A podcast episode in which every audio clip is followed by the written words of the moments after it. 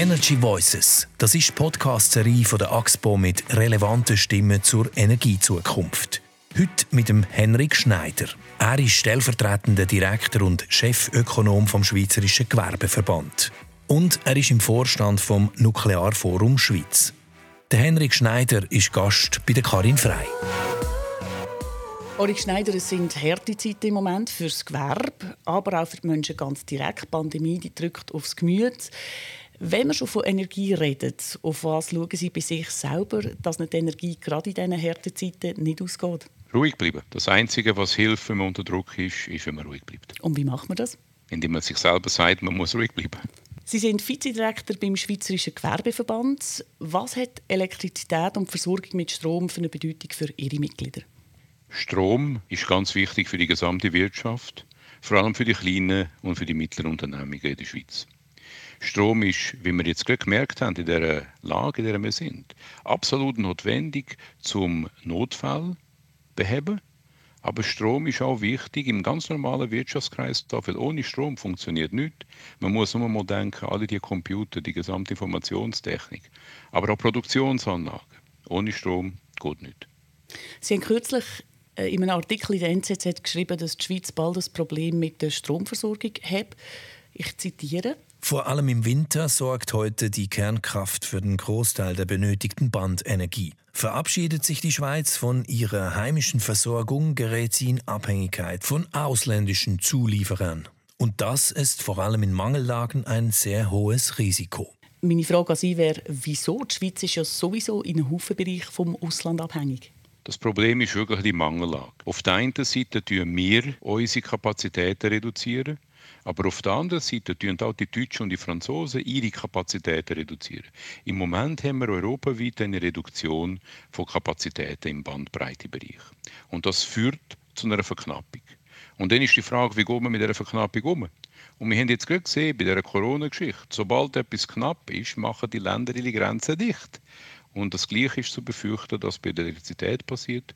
Sollten alle gleichzeitig knapp bei Strom sein, dann werden wir als Schweiz nicht die Ersten sein, die Strom von Europa bekommen.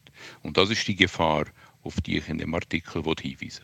Und wenn jetzt die Gefahr tatsächlich so groß ist, wie Sie sagen, wieso sind nicht mehr Leute aus der Energiebranche alarmiert? Was sehen Sie, was andere nicht sehen? Ich glaube, dass die Energiebranche sehr wohl alarmiert ist. Nehmen wir die Elektrizitätskommission, die ELCOM.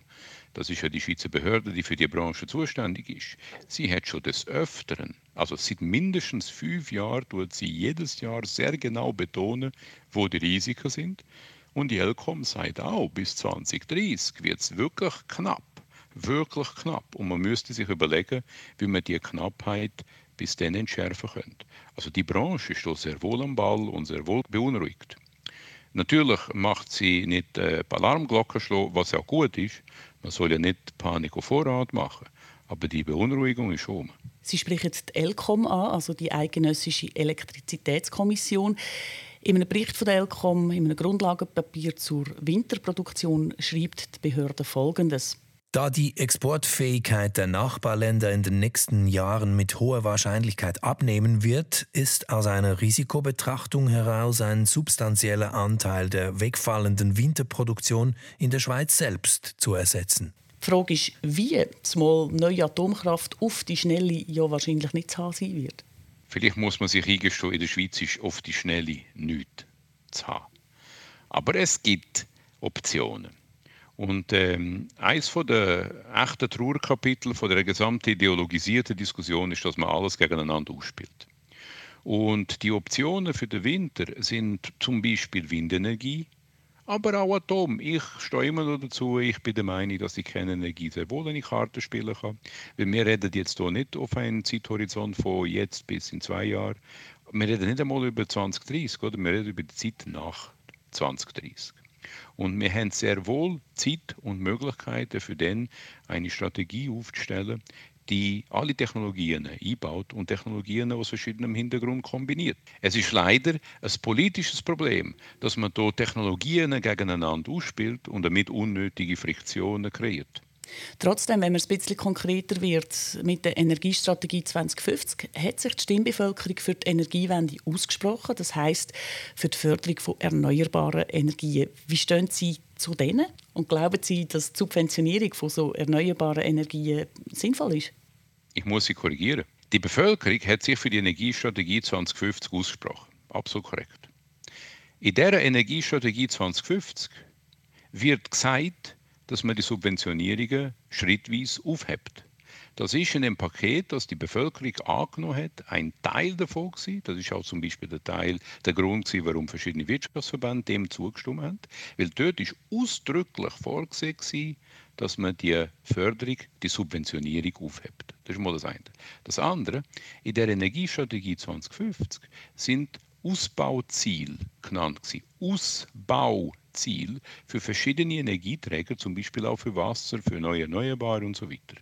Also das gehört alles dazu und das muss man alles mit beurteilen. Oder? Wir haben einen, einen Auftrag vom Volk, sowohl mehr Produktionskapazitäten zu schaffen, als auch die Subvention und damit den, den unfairen Wettbewerb zwischen denen abzubauen. Ich würde natürlich gerne ein bisschen von Ihnen wissen, was Ihnen denn besonders gefällt. Wie, so nach Ihrer Idee, müsste die Energielandschaft von der Zukunft aussehen in der Schweiz? Ich denke, schon sehr viel wäre gewonnen, wenn man aufhören würde, alle Subventionen zu sprechen, die es heute gibt. Und es gibt einen Subventionsdschungel in dem Energiebereich. Also ich rede nicht nur von der neuen Erneuerbaren, das sind immer die Ersten, die in den Kopf kommen, da KEF und so weiter. Aber Wasserkraft hat sehr viele Subventionen und wenn wir ehrlich sind, hat auch die Atomkraft sehr lange Subventionen gehabt. Wenn man das abbauen könnte und einen fairen Wettbewerb unter denen könnte schaffen, wäre schon der erste Schritt. Der zweite Schritt ist, der absolute Wahnsinn mit all den Plangenehmigungen, Einsprachen, Rechtsfällen, die man produziert. Das ist natürlich ein riesiges Problem, oder? Würde man ja die ganze Raumplanung und die ganze Einsprachwirtschaft, die es um die Elektrizität geht, abbauen, würde man relativ schnell können Kapazitäten erweitern. Da haben wir jetzt von der, oder haben Sie jetzt von den Rahmenbedingungen, von Regulationen etc. geredet. Und wenn es um Energieträger geht, welche Art von Energie gefällt Ihnen denn besonders? Ich gehöre nicht zu den Leuten, die ein erotisches Verhältnis zur Energie haben. Was auch immer der Saft ist, ist er mir recht. Von mir aus müssen, müssen wir einfach aufpassen, dass wir jetzt nicht die Klimapolitik widersprechen mit der Energieproduktion. Und sonst, ich bin technologieoffen. Oder? Von mir aus, ob es Wasser, Atom, Wind oder Sonne ist oder was auch immer es auch noch gibt, ich bin dafür zu haben. Und äh, vom Ausland unabhängige, autarke Energieversorgung, ein Ding der Unmöglichkeit? Ja, absolut unmöglich. Unmöglich. Und selbst wenn es möglich wäre, wäre es auch nicht zu wünschen. Weil wir können ja nicht alles Mögliche selber machen. Wir wollen auch nicht alles Mögliche selber machen. Das Beispiel, das ich mache, ist immer das gleiche. Ich könnte mein Essen jagen jeden Tag. Es würde mir sogar noch Spaß bereiten. Aber ich mache es nicht, weil ich halt ein bisschen besserer Ökonom bin, als ich ein Jäger bin. Es macht für mich, für meine Lebensgestaltung Sinn, mich auf das zu spezialisieren, was ich gut kann und daraus Überschüsse zu machen und damit mein Fleisch beim Metzger äh, zu kaufen. Und das Gleiche ist mit der Schweiz. Wir müssen schon einen Teil selber machen, weil bei einem Teil sind wir auch gut. Wir sind nicht schlecht in der Produktion von Energie. Aber wir können jetzt nicht meinen, dass wir alles Mögliche gleich gut können. Und wir können nicht daraus irgendwie so ein moralisches Gebot machen. Wir müssen alles selber machen, sonst sind wir verloren. Wasser, das können wir, oder? Was können wir sonst noch besonders gut? Oder wir wo sind denken sehr lange sehr gut im Bereich Atom. Mhm. Also ich sehe viel Potenzial im Bereich von der Windenergie. Ich weiß, es gibt sehr viele ökologische Fragen, die damit verbunden sind, raumplanerische Fragen, auch Effizienzfragen. Aber ich denke, an einem Ort mit so vielen Bergen, mit so vielen Natur natürlichen Korridoren für Wind, haben wir hier eine gute Ausgangsstelle. Und jetzt ist aber wiederum eine Planungsfrage, eine Engineering-Frage, wie wir das Zeugs zu Saft machen. Wenn ich Sie richtig verstehe, dann äh, könnte man sagen, die Altbundesrätin Doris Leuthard hat recht gehabt, wenn sie gesagt hat, die Integration vom Schweizer Stromnetz ins europäische ist eigentlich die beste Art, Versorgungssicherheit herzustellen. Auch hier wieder. Es geht nicht darum, einen Königsweg zu finden. Das ist eine naive Vorstellung. Es geht darum, ein Portfolio zu haben von Maßnahmen. Und ja, unsere Integration, unsere Stromintegration in, im Strom Europa ist tatsächlich eine von den Anlagen in dem Portfolio. Aber auch äh, Gute Produktion im Inland, gutes Netz im Inland, gute Planungsaufgaben und Zugang zu Wertschöpfungsketten. Und die Schweizer Strombranche, die sich im Ausland an Projekten beteiligt, erneuerbare Energie und damit auch die Schweiz stärkt? Grundsätzlich ist jedes Investment Teil von dem Portfolio. Oder? Und deswegen ist wieder der Punkt, es geht nicht darum, ein Ding rauszuholen und zu sagen, das ist der beste Weg, sondern man muss es gut miteinander kombinieren.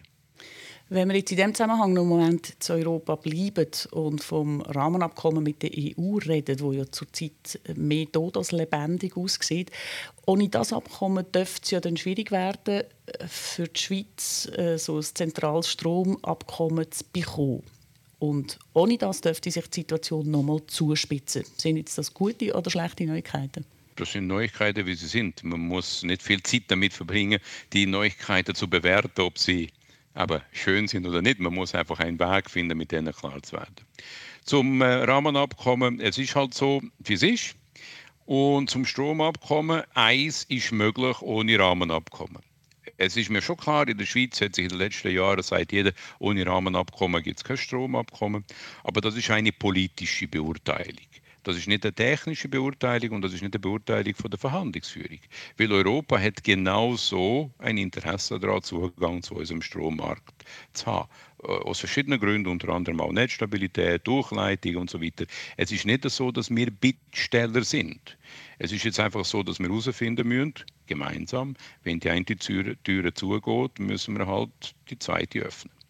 Eine Tür, die wir noch weiter auftun können, wäre selber weiter forschen an neuen Verfahren. Da ist man dran, unter anderem mit Wasserstoff oder mit den ganzen Power-to-X-Strategien, zum Beispiel synthetisches Methan. Müssen wir dort noch mehr pushen, dass man sagt, hey, und wir bauen und machen so neue Verfahren?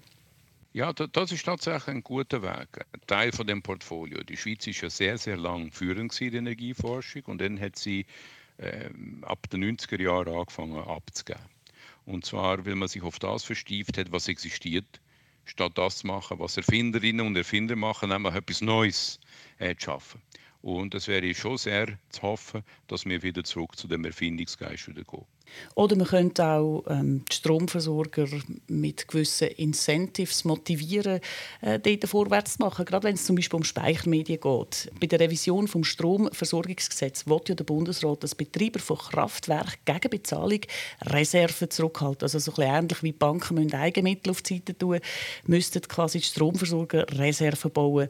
Es heißt in der Revision Folgendes. Die Verfügbarkeit von Kraftwerksleistung wird in der Schweiz wesentlich durch die Bewirtschaftung der Speicherseen beeinflusst. Die Reserve soll daher in Form einer aktiven Speicherreserve ausgestaltet werden, die sicherstellt, dass in den kritischen Zeiten genügend Energie vorrätig ist. Die Reserve ist grundsätzlich technologieoffen auszugestalten. Können Sie mit der Aussage etwas anfangen? Ja, und wie immer, ich habe viel Positives abgewinnen, aber ich habe auch ein paar Vorbehalte. Also, es macht schon Sinn, dass man im Stromversorgungsgesetz über die Reservehaltung nachdenkt. Und es macht Sinn, dass man sie insgesamt auf der, ich sage immer, auf der Portfolioebene schaut, dass die Firmen äh, selber dafür zuständig sind. Ich habe Mühe mit der Vorstellung, dass man noch mehr Subventionen einbaut. Ich bin der Meinung, das gehört ohnehin in Interesse von den Betreibern und von den Produzenten, dass sie die Reservekapazität halten, genauso wie zum Beispiel Banken Eigenkapital haben. Und man entschädigt die Banken auch nicht dafür, dass sie Eigenkapital haben. Und deswegen sehe ich auch nicht ein, warum man jetzt irgendwelche Stromproduzenten entschädigen müssen dafür, dass sie Reserven erhalten. Das ist ihr ureigenes Interesse. Herr Schneider, was wir mit all unseren Gästen machen, immer zum Schluss sind vier knackige Fragen mit der Hoffnung auf vier knackige Antworten. Eine nachhaltige Energiezukunft bedeutet für mich, dass man technologieneutral im Wettbewerb miteinander steht. Was ist Ihr täglicher Beitrag an einer nachhaltigen Energiezukunft? Ich handle mit Stromfutures. Mein nächstes Auto, Benzin oder Strom? Ich habe kein Auto. Falls Sie jetzt auf der Stelle etwas verändern könnten, was wäre es? Ich würde alle Subventionen sofort abschaffen. Ulrich Schneider, ganz herzlichen Dank für das Gespräch. Merci vielmals.